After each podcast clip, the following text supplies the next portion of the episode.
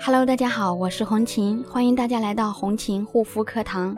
今天要跟大家分享的是，修复激素脸速度越快越好吗？答案是不一定的。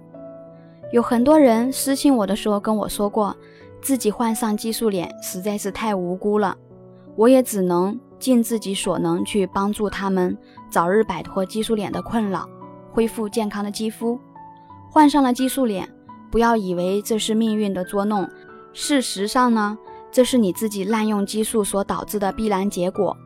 随着越来越多爱美的人陷入激素的陷阱中，不幸患上了激素脸，于是怎样治愈激素脸就成了越来越多人关注的话题。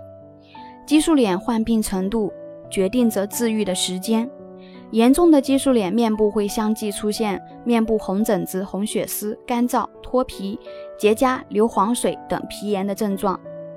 轻度的激素脸也会出现同样的症状反应，只是因为使用激素时间短，肌肤内沉积的激素垃圾比较少，修复起来相对简单，也没有那么多的痛苦。即便比较简单，但也要注意日常生活当中的正确护理。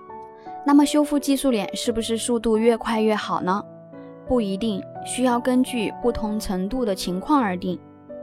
那么激素脸的你现在是处于哪一个阶段呢？第一个轻度激素脸，肌肤屏障损伤较轻，对激素没有形成明显的依赖，也没有明显的激素脸外观变化，比如说红血丝、皮疹等等，只是感觉肌肤对比以前变得更敏感了。换季的时候或者更换护肤品时容易过敏，感觉刺痛，但还能使用正常正规品牌的普通护肤品。第二种中度激素脸。目前已经停用激素类产品，但肌肤屏障损伤已经形成，肌肤变得非常敏感，不敢使用护肤品或者只能用婴儿的产品。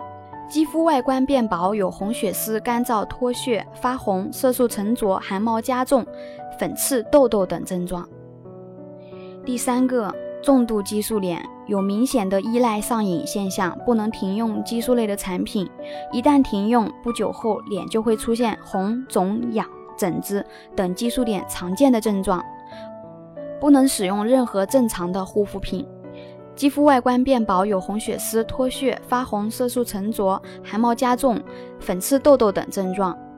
那么我们在修复激素脸的过程中，需要根据个人差异而调整修复方案，需要对症下药。每个人的肌肤情况、激素毒素沉积程度、肌肤屏障受损程度和受损面积都是不同的。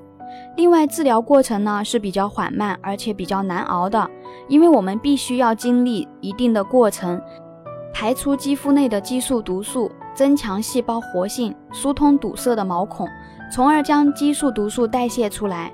这不是一个能够快速完成的过程，特别是对于一些肌肤深层受损的人来说，的确是需要坚定的决心和足够的耐心。只要你能够正确的坚持。相信我，你的皮肤一定可以恢复健康的脸蛋。如果有这方面的肌肤问题，可以加我的微信幺三七幺二八六八四六零。好啦，今天的分享就到这里，感谢大家的收听，我们下一期再见。